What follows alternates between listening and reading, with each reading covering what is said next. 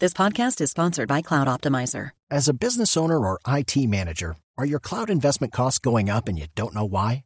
It's time for Cloud Optimizer.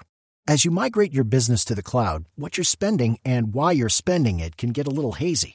But Cloud Optimizer clears up the mystery and puts the cloud to work for you.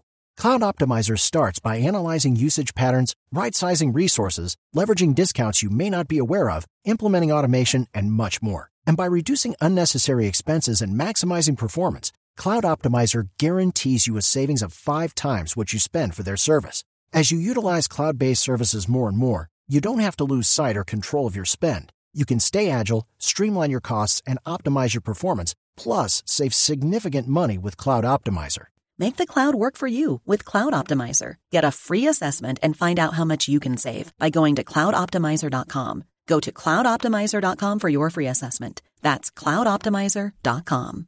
9-14 minutos. Silvia, ¿qué pasa con el discurso del, del primer ministro británico? Hay reacciones en todos lados en Europa en esta mañana. Correctamente, correcto, Néstor, en Europa y sobre todo en el propio Reino Unido, donde eh, genera bastantes diferencias esta decisión de David Cameron, partiendo por su socio en el gobierno, Nick Clegg, que es de los liberales, el viceprimer ministro británico, el liberal Nick Clegg, le ha dicho que no le hace feliz esta decisión, dice que renegociar la relación de la Unión Europea no es buena para el Reino, no es buena para el Reino Unido y que va a crear incertidumbre y va a perjudicar el crecimiento y el empleo. Eso es lo que ha dicho Nick Clegg, eh, que es el socio en el gobierno de David Cameron. Por otra parte, han reaccionado también los cancilleres de Alemania, de Francia y de España. Eh, de, eh, aquí en España, Javier García Margallo, que es el canciller del gobierno español, ha dicho, José Manuel García Margallo ha dicho que para los empresarios y la industria del Reino Unido sería un gran masazo la decisión de salir de la Unión Europea.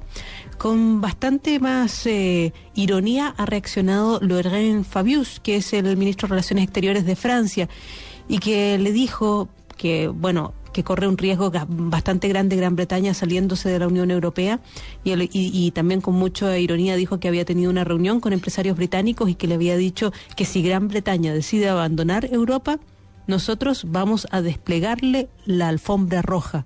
De esa manera se refirió el, eh, el, ministro de Relaciones Exteriores de Francia. También ha hablado el ministro de Relaciones Exteriores de Alemania, que ha usado un término, un término que se llama cherry picking.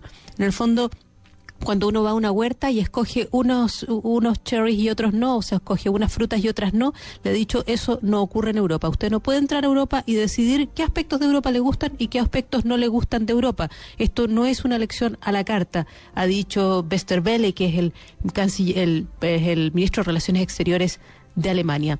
Y hace algunos días, hay que decirlo también, se supo que Barack Obama le había hecho una advertencia a David Cameron y le había dicho que su alianza primordial era con la Unión Europea, independiente de que, estuviera ahí Gran Bretaña o no, que las relaciones de Estados Unidos le interesaban, las relaciones con la Unión Europea, así que no le interesaba que Gran Bretaña se retirara de esa unión. Esas son las reacciones que se están sumando en este minuto y porque es primera página, es primera portada de todos los diarios digitales en este momento y de todos los noticieros este discurso esperado, discurso de David Cameron anunciando que haría un referéndum antes del 2017 con una renegociación previa que establecería de las relaciones entre el Reino Unido y la Unión Europea. Néstor.